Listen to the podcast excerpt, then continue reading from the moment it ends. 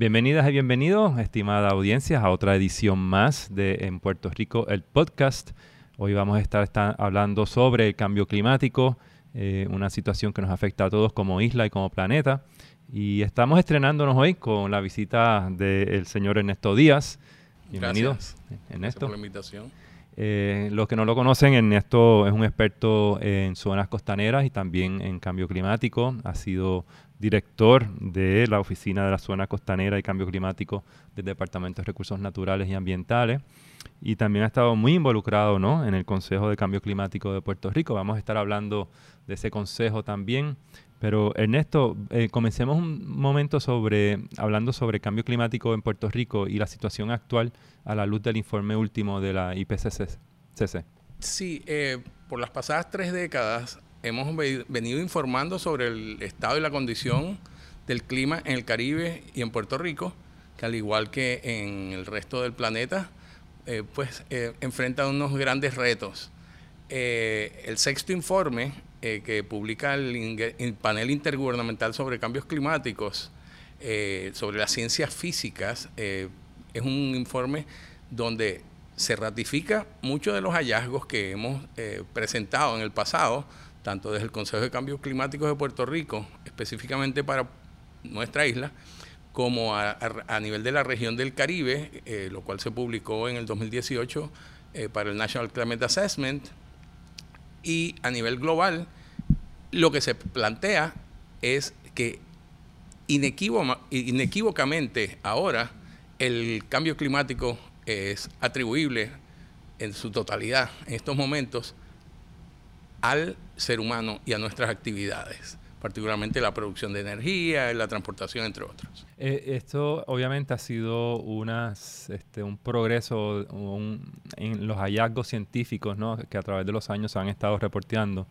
Eh, cuando empezaron a salir estos informes, eh, había bastante evidencia, pero no una evidencia tan contundente ¿Cuáles han sido los indicadores más contundentes de este informe para que esta comunidad científica y este panel de expertos eh, categóricamente dijera que ya el cambio climático es una realidad? Sí, ciertamente, categóricamente se ha ratificado lo que se venía planteando, es porque ahora los modelos eh, están, están, son más sofisticados y los escépticos que planteaban que el cambio climático era atribuible o reversible o que eran ciclos, eh, realmente no han podido probar su caso.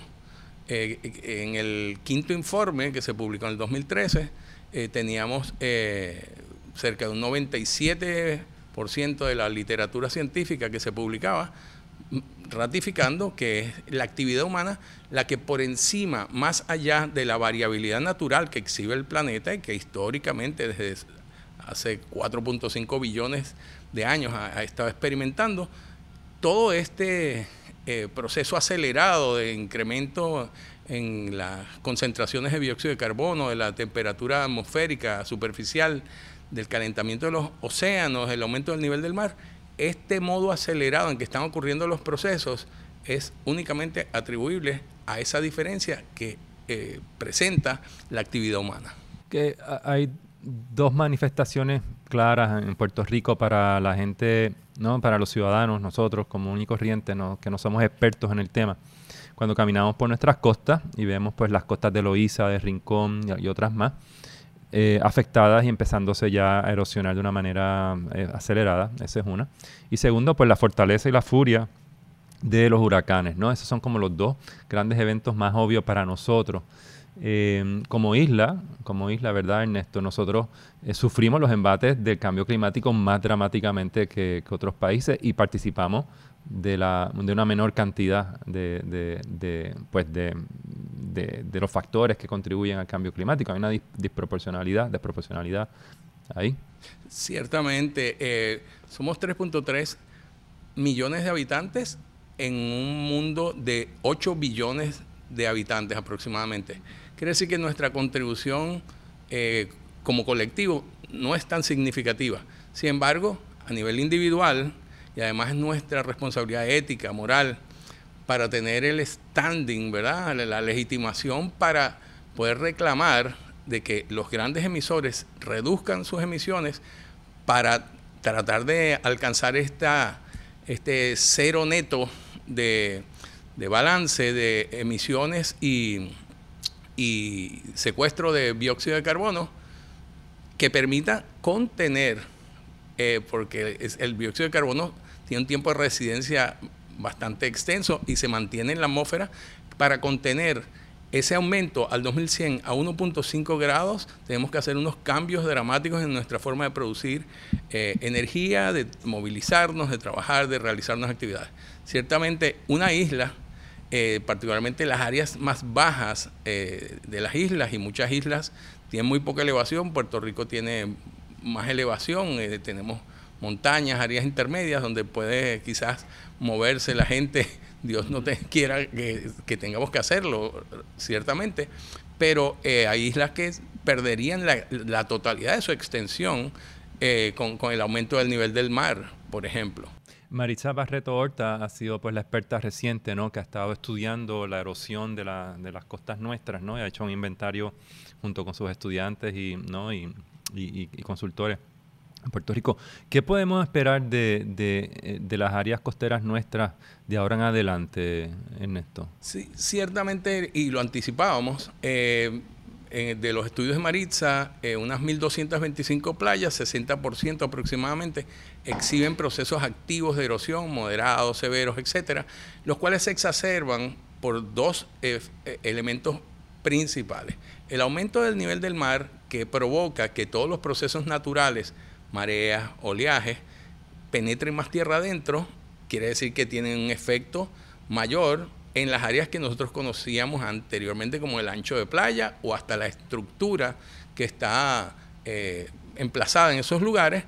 Y por otra parte, los fenómenos ciclónicos, los huracanes, las tormentas, que van a estar operando en un eh, cuerpo de agua más caliente, que tiene mayor calor retenido eh, lo cual lo potencia y, lo hace más fuerte. También eh, científicos como Jim Cousin de la NOAA plantean que en las últimas cuatro décadas la traslación, la velocidad con que se desplazan los huracanes es más lenta y que entonces tenemos eh, la nueva norma, huracanes que se mueven más lentamente y huracanes más potentes, categorías 4 y 5. Quiere decir que tienen mayor capacidad de hacer daño en su paso en particular para nosotros, por el Caribe.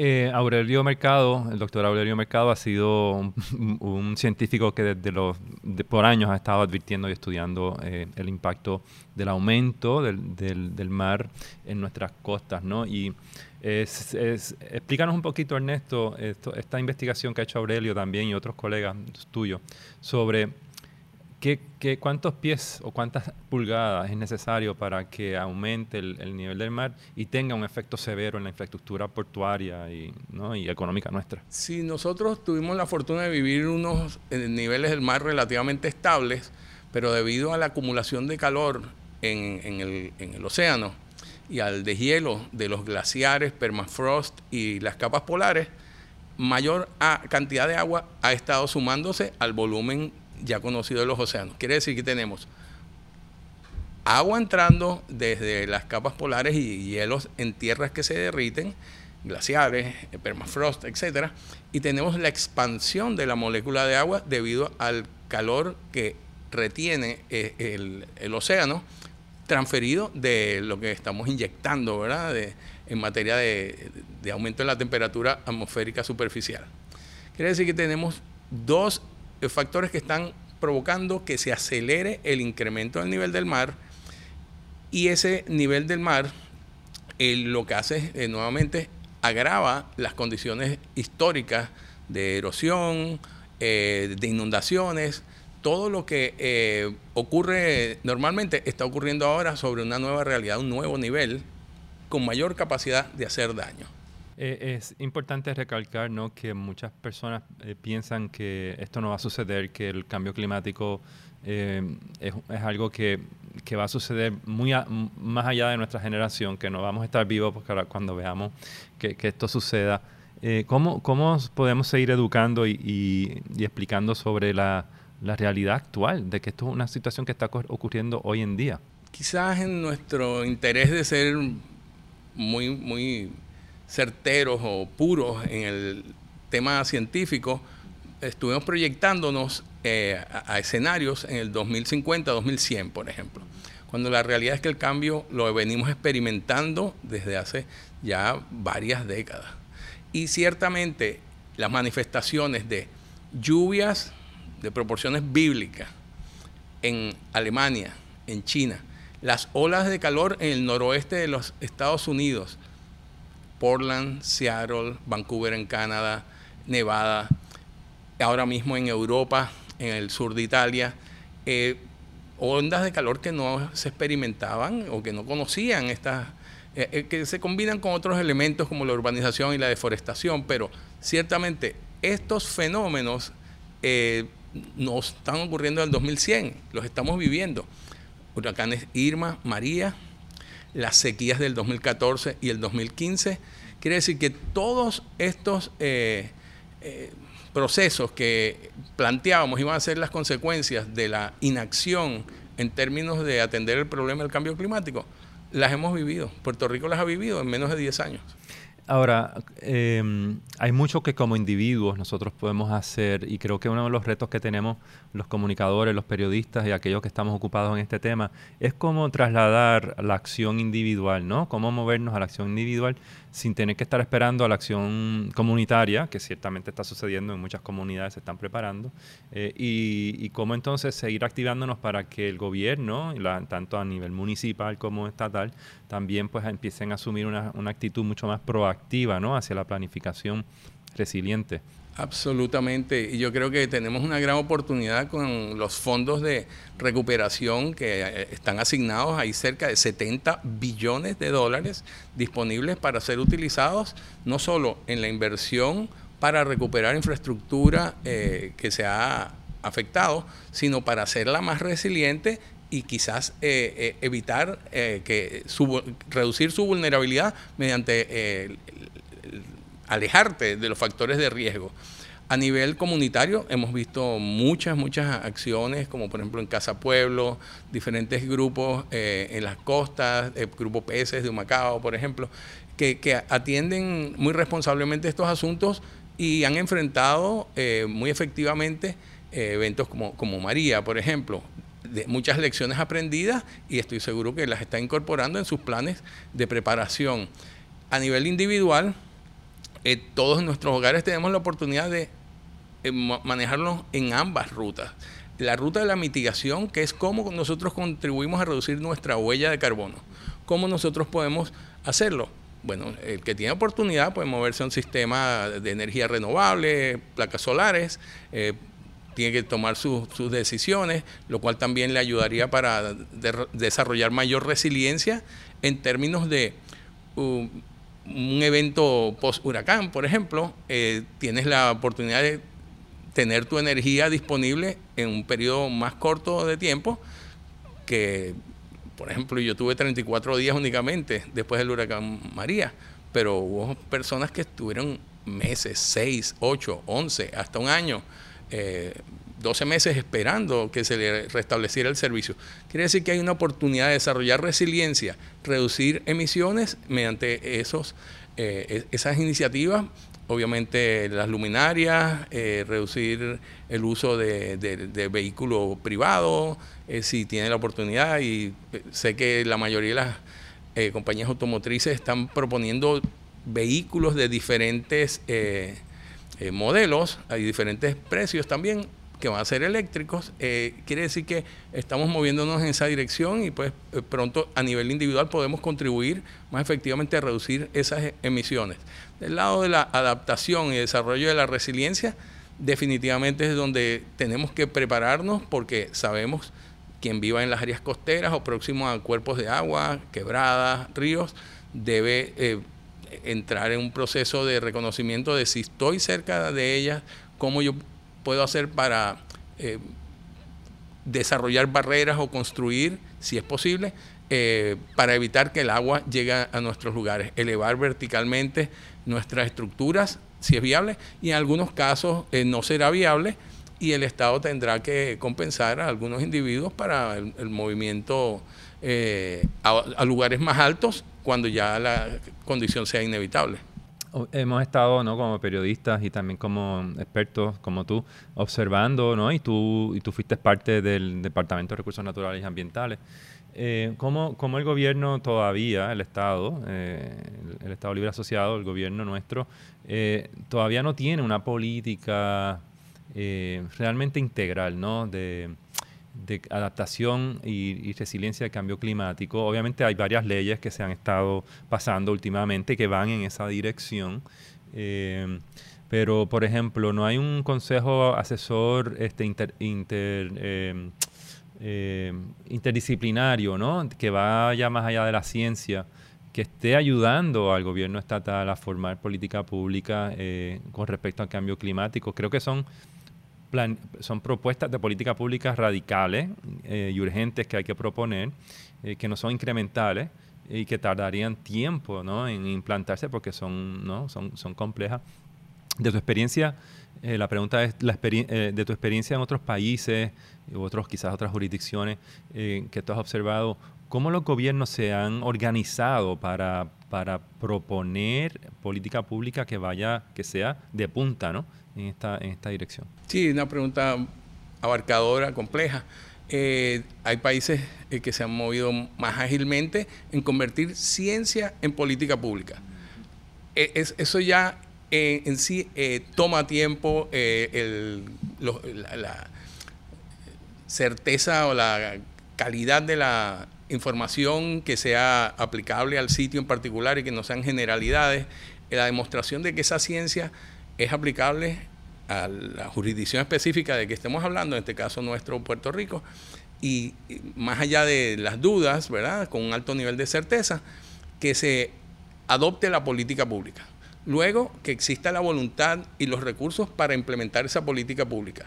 Eh, siempre hay, obviamente, eh, grupos que no eh, apoyan ese tipo de, de iniciativas, intereses encontrados, en algunos casos eh, podríamos pensar, por ejemplo, que las, la zonificación o los planes de uso de terreno son una gran herramienta para promover la adaptación y la resiliencia, pero obviamente hay dueños de terreno con intereses de, aprovechar eh, al máximo eh, esos espacios, cuando podrían haber y existen políticas públicas vigentes, eh, por ejemplo, la transferencia de derechos de desarrollo, donde si una persona se retira de los factores de riesgo, le pueden beneficiar con aumentos en altura y densidad y que tenga el rendimiento quizás anticipado de, ese espacio y su aprovechamiento comparado con un desarrollo de, unidades individuales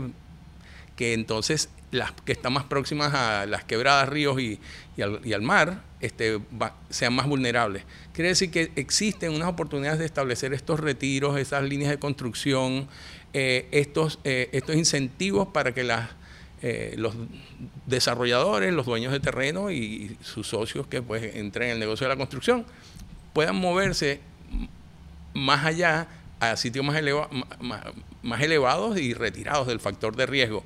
es decir, que Convertir ciencia en política pública. Política pública en implementación, enmiendas a, los planes de ordenación territorial, planes de uso de terreno, a los códigos de construcción. Eh, es un proceso complejo que varía de jurisdicción en jurisdicción. Y, vale la pena resaltar que ya Puerto Rico cuenta con plan, un plan de uso de terreno de avanzada, este, que se, se, aprobó hace unos años, hace pocos años atrás, eh, ya con, con, con, el tema del cambio climático presente, ¿no? Eh, que ya hay, ya hay una, un, mapa organizado para eso. Podríamos decir que las herramientas para tomar decisiones acertadas sobre el, el uso del terreno y desarrollar resiliencia a partir de la adaptación al cambio climático existen. Eh, se creó a través de la Ley 33 eh, un mandato para el desarrollo de un plan de adaptación, mitigación y resiliencia. Eso es importante que se, que, se, que se adelante, que se geste y que, sea, eh, que exista la voluntad de aplicarlo, por supuesto. el plan de uso de terrenos que menciona, los planes de ordenamiento territorial de los municipios, existe la ciencia, el conocimiento, pero nuevamente, muy importante, existen los recursos. Eh, mi gran preocupación es que estamos eh, proponiendo eh, la recuperación de Puerto Rico bajo los mismos códigos de construcción, zonificación y mapas de inundación de FEMA, los FERM del 2009, que vamos a estar construyendo a la condición pre huracanes Irma y María. Y entonces eh, ahí es donde yo veo una gran oportunidad de que si desarrollamos eh, bajo otra perspectiva, no solo para cumplir con el mínimo de lo que establece la zonificación y el, código de construcción, sino también para atender lo que sabemos que es una realidad en términos de inundaciones costeras o por desborde de ríos o el efecto sinergístico, ¿verdad? De ambos ocurriendo a la misma vez, que es muy común durante un huracán, podríamos tener una infraestructura que potencie eh, mayor eh, inversión y desarrollo económico en Puerto Rico. Recientemente, pues ha habido la controversia sobre la piscina eh, en el complejo Sol y Playa de Rincón, donde esta, esta construcción pues atrajo la atención mediática inmediatamente y, es curioso notar que una piscina haya atraído y haya desatado una controversia tan, tan amplia, ¿no? ¿Por qué tú crees que, este ejemplo se ha convertido como un punto caliente ¿no? en, todo este tema del, cambio climático?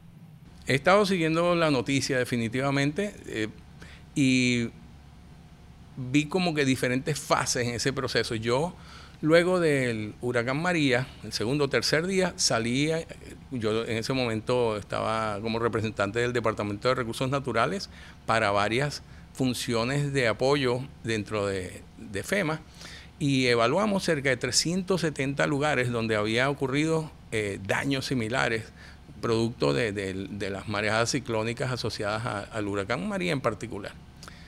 Esa piscina la vi y destrozada, al igual que vi un par de condominios al, al, lado de Ocean Club 1, Ocean Club 2, Victoria del Mar, que sufrieron daños terribles solicitamos que se removieran los escombros, eh, eso no se produjo tampoco, eh, eh, y eso que fue una misión asignada al Cuerpo de Ingenieros por FEMA.